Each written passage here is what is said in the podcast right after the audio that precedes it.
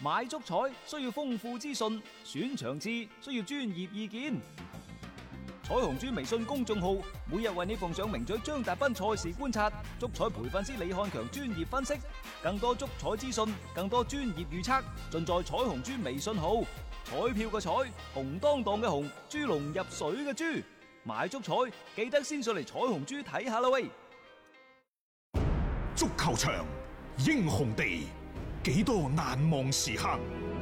Breathtakingly brilliant. 從最後三分鐘絕殺逆轉到伊斯坦布爾勝利大逃亡，從希臘神話到冰島奇蹟，從童話變成現實，從英雄變成傳奇。最偉大嘅球員，最不可思議嘅入球， Extraordinary entertainment. 勝敗之間只有一線，神奇之處，魅力所在，只可意會，更可言傳。足球新勢力。翻翻嚟係第二 part 嘅足球新勢力，我哋嘅話題轉移翻去歐洲足球方面先。查實咧，呢、個禮拜週末啊，係國際足聯嘅比賽日，嗯，咁所以有關俱樂部嘅啲消息呢，就唔係咁多。誒、呃但係球隊嘅集訓呢兩日呢，大家都係休養生息為主，所以亦都冇太多話題。喺呢個時候，我哋誒、呃不妨同大家去傾一傾利物浦。雖然係前日嚇，利物浦二比七就輸咗俾呢一個嘅阿斯通維拉，亦都係爆出一個驚天大冷門。咁但係呢，實際上對於呢一場嘅失利呢， 嚟得快，去得亦非非常常之之快。快，冇錯啊！即係冇話引起一種好大規模啊嘅動盪、啊。大家睇到啦，即係巴塞都輸二比八，啊啊，嗯曼城輸二比五。呢個時候唔大比分，輸翻一兩場嘅賽事唔，好意思話強隊啊，都唔好自私話自己係豪門。 但係實際上呢，利物浦點解即係佢輸一場波引起嘅震動冇曼聯咁大？嗯係因為呢個係偶然性嘅事件。你唔似曼聯喺一次喺呢幾年當中一次又一次咁，大家已經忍受咗呢一種嘅折磨，嗯甚至乎覺得誒、哎好似係一種常態。只嗯不過突然間輸到底褲都冇咗，係將之前積壓嘅怒氣全部爆發。即係終於有咁樣一場啦，啊，終於有咁嘅機會再去噴一轉係啊。你係曼徹斯即特係包括佢哋啲死忠球迷都覺得係咁樣樣啊嘅，即係你你輸得痛快啲、乾脆啲啊，就係咁樣啦，打要噴就噴得爽快亦就啲。話呢，其實過去如果以誒、呃高普入主到利物浦呢五年嚟睇，嗯利物浦係一個不斷咁向上爬升嘅過程，而曼聯係一個不斷咁落坡。喺過去落坡過程當中，你行山都知啦，落緊坡都會偶然間上上坡就上落係㗎，啊，換一換啊嘛。佢唔會直插谷底噶嘛。係嚇啊好啦，喺呢個過程當中呢，即係可能更加多詬病嘅就係兩個俱樂部嘅管理層，就嗯係到底你哋嘅管理層意欲何為？係如果話喂都係美國老細喎，嗯曼聯呢度喂你格雷沙家族根本上就攞隊波係啊， 佢佢賺錢嘅啫嘛，賺錢都要提款機咁嘅，啊撳住拎但係嗰邊分威集團分係佢更加多嘅佢係希望係真係長遠咁去打造。一個所謂嘅綠色環保概念嘅俱樂部，所謂綠色環保概念俱樂部係咩呢？嗯係要以一個更加合理嘅價錢、嗯更加長遠嘅發展眼光，去同你俱樂部去經歷一波美好的時光。嗯，佢真係去做緊一啲事業啊，嘅高普話就係佢話，我都希望就係將來有朝一日，我手下嘅每位球員都將效力利物浦嘅時光作為佢職業生涯當中最美好嘅時光。嗯，呢個就係大家一個理念非常之唔美好嘅願景嚇同佢所折射出嚟嘅啊，後邊嘅一個所謂俱樂部文化嘅傳承。嗯，即嗯再翻翻轉頭咁講，喺俱樂部嘅人員架構嗰度，嗱，曼曼城、曼聯係冇體育總監嘅。啊冇㗎，一直都懸空咗 嘅，嚇、體育總監同埋主教練同埋 C.O. 之間，佢一個好穩定嘅鐵三角嘅關係。嗯，你就算拜仁慕尼黑，佢喺一個巨頭下邊啊，佢都有個體育主管啦，沙利行美啫，冇錯啊啱唔啱啊？即係佢但呢度利物浦佢有個體育主管，嗯。即係專門就係做一啲即係特別好似係啲球員嘅買賣啊、引進啊等等嘅啲工作嘅，啊，即即係係嗯三角關係嗯永遠都係最穩定嘅關係嗯。佢起到一個相互監督、相互促進嘅作用。最主要係制衡咯啊，權力上邊嘅分配嘅成制績話衡。事嗯，世俱杯、歐冠、嗯聯賽杯等等，你全部攞晒。喺呢個過程當中，除咗高普係勁之外，喂，愛德華之即係佢嗰個係啊，體體育總監啊嗯都好犀利。點解我咁咁咁欣賞佢呢？最近佢哋做咗筆生意，咪兩千三百五十萬英鎊，嗯，定係兩千三？啊，布斯特啊嘛布，魯斯特賣走咗，但賣俾布魯斯特呢，好少見到一個兩二十歲出頭嘅僆仔賣到咁貴嘅，啊係啊，呢個係第一。嗯，第二呢，就係、喺二次轉會嗰度，佢哋可以抽百分之十五，嗯但係三年之內喺嚟緊嘅三年嘅六個轉會窗口，嗯利物浦隨時有權回購翻布魯斯特翻嚟，啊冇錯，即係呢個叫做高普話齋利物浦的孩子。但係你得唔得呢？嗱，重點監控喺呢個過程當中，佢專門派咗一個、一個人，嗯，你當佢球探又好或者咩都好，去到石飛聯嗰度去照顧布魯斯布魯斯特係特，啊並且將布魯斯特喺俱樂部嘅一舉一動隨時反饋翻過嚟俾高普、嗯俾愛德華茲嘅團隊。喂，我請你一個人使幾多錢啫？冇錯，係啊十，零萬吧但，係三年我算你五十萬啦。嗯嗯，啊，但係佢幫我跟到足喎，一個球員嚇，呢個球員即係如果係好嘅話。佢所回歸嘅嗰種價值，起起時你呢幾十萬可比嘅，即係呢樣嘢其實利物浦啊，特別愛德華茲佢喺呢一方面嘅工作上面，佢係做足晒相應嘅準備，啊並且佢好有遠見咁樣，即係去防止翻呢，就係、我唔係將個人賣咗俾你之後，我唔收噶冇錯，嘛。呢個啊人犀利喺邊度呢？佢知道老細嗯諗乜嘢。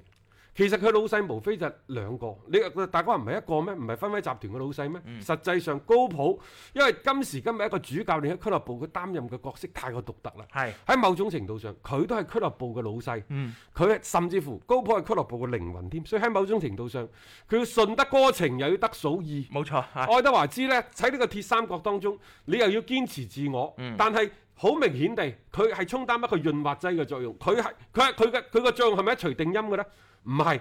但係一錘定音嘅可能係高普，可能係分威集團嘅老細，但係佢要做嘅係更加多執行層面啲嘢，亦就話你要俾到最好嘅決策俾老細，嗯由佢哋去拍板。但係好與唔好，你俾嘅意見，人哋、即係你俾買唔買，賣幾多錢，呢、個就非常之關鍵。冇錯啦，呢、個就係佢嘅角色要、啊要負擔嘅責任啦。即係佢喺呢度佢嘅功能作用就係咁樣樣。一個球隊有時呢種分工嘅明確咧，好重要㗎。喺網上流傳住一份呢，就係、當初愛德華茲點樣去買嗯賣古天奴俾巴塞嗰下嘢嗯嘅文字稿，我唔知係老 作定係呢，即係話真係愛德華茲自己所講。不過我又覺得咧呢段説話不妨喺呢個時候同大家分享下。嗯呢段嘢係咁講嘅，啊尊敬嘅巴塞代表，你哋好， 我係利物浦體育總監愛德華茲。嗯，古天奴嘅售價一點四 億，一點四五億歐元，一點四五簡介如下，我就覺得老作，但係佢呢個老作覺得做得好玩，係所以喺度同大家分享。係佢話競技層面，古天奴全射區街， 思路開闊，經驗豐富，體能爆表，可以突破，可以對抗，顧家庭識大體。顧家庭式大體。大環境嚟睇，個夏薩特已經俾皇馬預定，啊利雲道夫斯基、嗯廉頗路爾、係麥巴比年紀尚有，亞積士新一代嘅球員 咧都未冒頭，文尼啊、M 沙拿嗰啲全部都僆仔嚟嘅啫。此時此刻，此情此景，古天奴就係紅藍軍團巴塞 度身訂造嘅世界前三啊嚇。係就係佢講前 三喎，佢又唔會越雷池半步。啊佢話誒嗯啊得到咗佢啊，你哋好快可以忘記尼馬。長遠嚟睇，佢就係你巴塞未來十年嘅基石等等。係總之一句説話，我就覺得咧呢個老作嘅水平好高。好高啊！即係講到 唔買都唔好意思啊！ 結果啊，真係最終嘅古天奴就過咗呢個巴但塞啊係啦。咧，其實呢啲一點四五億咧，就係、誒、第一係可以接受分期付款嘅。嗯嚇冇、問題嘅。其次呢，就係、嗰個彈性可以更加之強嚇。嗯強喺邊度呢？就係、佢為你巴塞效力幾多錢幾多場，嗯我啊抬升少少啦。佢如果攞到歐冠冠軍，呢、個真係正啊！唔係佢唔係話你巴塞攞冠軍，嗯，啊佢攞到，佢攞到歐冠冠軍，唔該你加多五百萬而。家咪就俾咗， 同埋佢好似效力多唔知幾多啊啊場，又有錢仲有喺攞啊二零二零年十月三十一號之前，你啊如果再喺巴利物浦呢度買人呢，啊！唔該你俾一個億精神損失費俾我。啊，呢樣嘢係真嘅。即係反正呢幾年就誒、呃自從古天奴之後啦，巴塞就冇再向利物浦嗰邊伸出過啲咩橄欖枝啊！你講嗰啲咩沙拿文尼之之前嗰啲傳聞，全部都吹啊水多嘅啫。如果話喺過去即係高普未入主誒、呃啊利物浦之前嗰五年，你被逼賣走蘇亞雷斯，嗯嗰陣時買咗八千萬；係你被逼賣走托里斯嗯五千萬；你被逼賣啊走史特靈，史特靈係自己走㗎，半億先生啊，當年啊半嘅億四千九百萬。好啦，即係嗰啲人要走呢，其實就係小打小鬧，走咗一個成隊波就元氣大傷。嗯，但係偏偏走咗個古天奴，點解係為利物浦嘅奪冠加上最後一塊拼圖呢？嗯人哋呢位愛德華茲先生有後手啊，各位冇錯，買咗呢個人，唔係話你個老細嘅帳上多咗一點四五億歐唔元，係咁嘅意而思，係我一個屈美十。啊去買買咗呢兩個人翻嚟，雲迪克艾力神、碧卡嗯、雲迪克嗯兩個加埋又係就啱啱古天奴就嗰價，係嗰條數嚟噶嘛。大家記得當年就係東窗嗰邊嘅一個操作，然之後下窗嘅時候就將呢個艾利臣碧卡直情係一步到位過到嚟添，所以就將呢個後防線呢兩個非常之重要嘅人員啦補充到位。成隊利物浦馬上嘅嗰個成績呢，就有一個起不過飛你咁冇啊話！呢位仁兄都算犀利。嗯我印象最高嘅佢唔係賣古天奴，因為嗰陣時古天奴誒嘅身價喺嗰一兩年呢，全世界都瘋狂嘅情況之下，嗯即係你賣過一點二、一點四，佢只不過係可能比你嘅印象當中升咗百分之十到嘅啫。啊哈古天奴嗰陣時起碼過嗯億，甚至乎去到一億二千萬。你而家就彈性啊，去到一億四千萬啫。嗯高少少嘅咋。嗯但喺當其時一七年、一八年嗰個市場環境之下，大家都發實發咗癲嘅情況之下，嗯買呢個價係高少少。我最服佢賣邊個呢？賣俾水晶宮賣沙高，哦沙高賣咗兩千八百萬英鎊，沙高都真犀利，真犀利。沙高都賣咗兩千八百萬。係啊，係啊，咁你你諗下沙高，你而家睇佢好多時候啲表現嚇，咁你就嗰一值啦嚇。誒而家呢一個阿恩斯，嗯恩斯嗰陣時係斷腳，利物浦嘅新一代嘅頭王殺星嚇，接班人斷咗腳，被逼要賣嗯，都賣咗兩千二百萬。嗯蘇蘭克賣咗啊，兩千一百萬兩千一百萬係嘛？係冇錯，你你你諗下，嗯即係佢呢啲人其實真係賣得好賣得好，係真啊，係啱買賣得得幾好嘅。你睇佢手底下已經係出咗唔少嘅球員啦，包括就啊賓迪基嗰啲啦，都係喺呢個愛德華茲嘅手底下去操作。完成嘅，咁你諗下就呢幾筆嘅一個操作係為利物浦呢，係即係揾翻唔少嘅嗰個薪金翻嚟，一個資金翻嚟，等佢喺未來再去補強翻自己嘅球隊啦。佢唔需要再額外喺老細嗰度再花一筆嘅錢。講咗咁耐，其實呢位仁兄係做咩嘅呢？嗯呢位仁兄原先呢，其實佢係做數據研究嘅，嗯，哦，數據研究分析係啊嗯即係佢係嗰啲即係大數據部門出嚟嘅。嗯只不過呢，後尾工作比較出色。所以呢，先至係將佢由呢一個數據組， 姑且稱佢為數據數據組，組就調出嚟，係參與到呢，就係呢一個轉會嘅嗯誒談判同埋球員嘅續約談判嗰度。嗯啊啊，即係佢原先嘅主要工作呢，就唔需要同人打交道嘅，一就分析數據嘅啊啫佢睇住部電腦就得㗎啦。啊啊！但係你估唔到呢，即係呢個所謂技術男宅男 啊，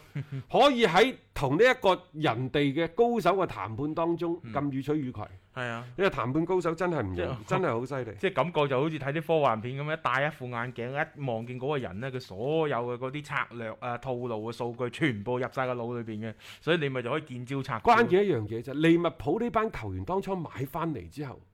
啲身價基本上上升嘅。當然唔係話個個都上升，譬如嗱比基達啊嗰啲，嗰嗰啲係跌咗嘅，但係好多基本上上升嘅。係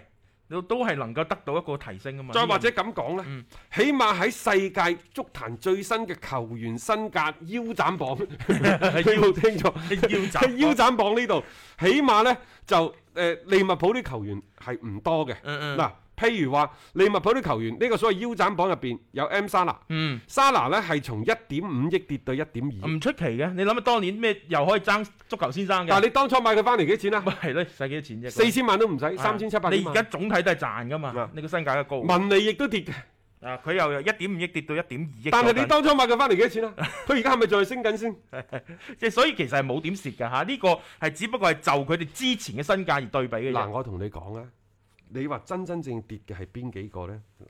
機拍，誒機拍呢個絕對嘅大坑 嚟添啊我同你講，而家仲未排到嗰啲咩迪姆華拿、啊啊夏維斯嗰啲，啊下一年呢即係你係買翻嚟嘅身價，你話你升咗幾個得跌跌少少嗰啲都叫升啊，啱唔啱啊？係冇錯但係呢啲人你而家買翻嚟，你你五千萬買翻你嚟，睇住佢跌咗㗎嘅。啦，已經已啊經跌咗㗎，踢咗幾場波， 好似人哋啲新車落地咁，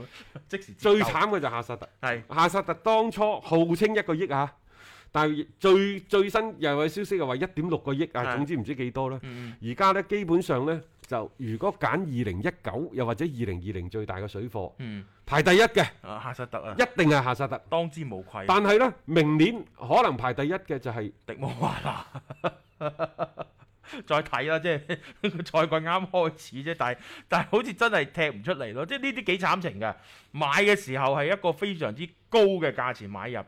但係瞬間佢哋嘅價值就已經蒸發咗佢啦。即係呢個對於俱樂部嚟講，無疑係一筆即係非常之曳嘅一個投資啦。即係頭先講過夏薩特呢種，其實而家斯丹頭都痕晒嘅啊！你買咗翻嚟用咁貴嘅價錢，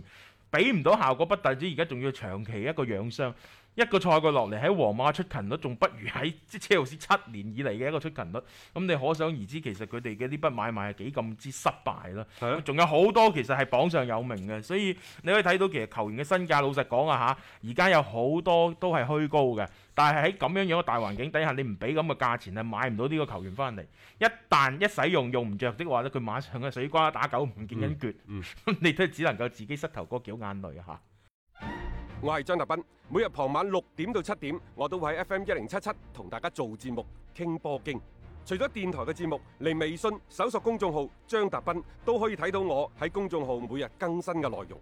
另外，歡迎大家關注我嘅微信號碼，敲重點，唔係微信公眾號，係個人號啊！微信號碼係一三四一六三六孖五九八一三四一六三六孖五九八。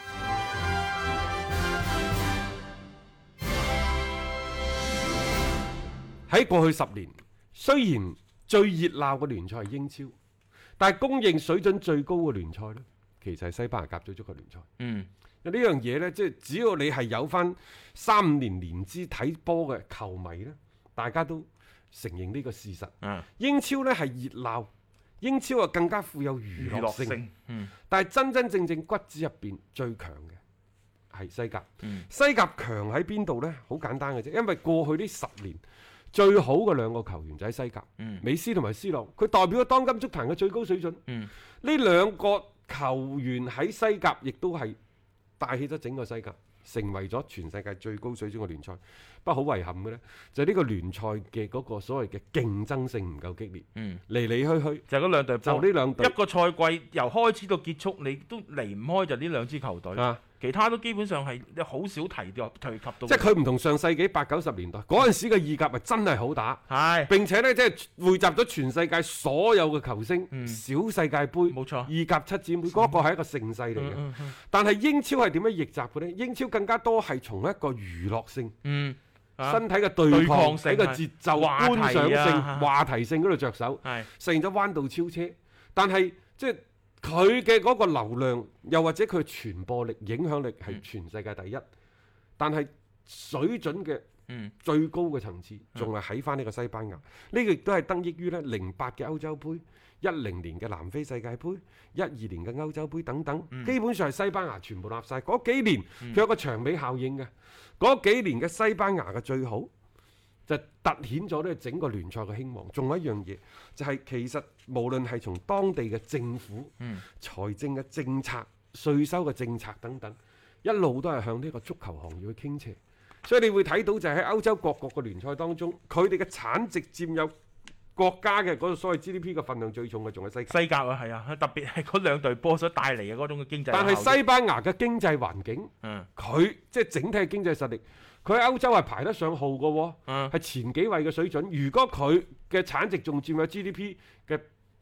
比率係最高嘅，你可以睇到就係西班牙嘅足球產值有幾大。係而喺呢一個所謂嘅西班牙整個足球環境當中，嗰兩隊俱樂部所佔據嘅嗰個優勢有幾大？所以今次一遇到困難嘅時候，你諗下嗰個創傷又有幾大咯？啊 即係呢個係即係反作用嚟噶嘛？你既有一個正面嘅嗰個貢獻值，但係一旦有問題嘅時候，可能所帶嚟嘅嗰種嘅打擊，亦都係最大係嘅。嗯咁誒、呃我哋話成績話事啊，起碼即係話喺過去嘅十年，西甲球隊佢哋攞到嘅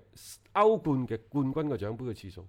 係最多嘅，嗯，又或者咁講，殺入歐冠決賽啊，最多嘅。嘅次數又係最多多嘅。多嘅最多。黃殺人，黃殺人，西班牙都佔咗兩隊。嗯，啊個人都係間間中出現下嘅啫， 一般都係皇馬同再埋巴或塞。者咁講啊啊，即係話葡萄牙同埋西班牙呢，因為一個誒、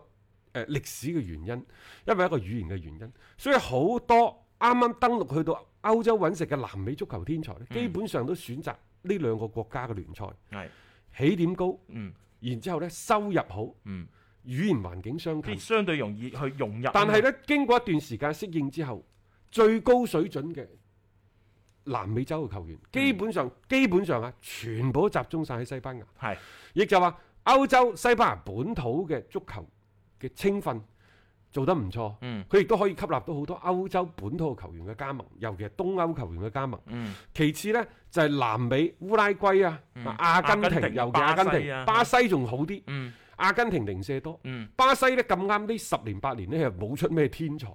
阿根廷呢又真係天才橫溢，再加上烏拉圭啊咩哥倫比亞嗰一集，比拎白蘭巴拉圭嗰一集，比拎白蘭咁去，即係令到佢呢就成為咗一個喺某種程度上嚟講係全球嘅優秀球員嘅聚集地。嗯嗱，譬如話南美好多優秀球員，好多天才，佢好少過到去意甲揾食，嗯，好少去英超揾食，就個絕對嘅數量乃至質量嚟講，佢都唔夠呢一個西甲嘅池容量容納得咁多人。嗯，冇錯，而且呢班球員好似就喺西甲嘅嗰邊咧，就更加容易去發發揮佢哋嘅嗰個能力啦。去到其他嘅國家嗰度，可能一個亦都有一個客觀嘅環境嘅條件等等啦。第二個呢，其實可能亦都同啲球隊嘅本身嘅嗰種嘅風格呢，亦都係有關係。所以一句講晒啦，要人嗯佢有人，嗯，要錢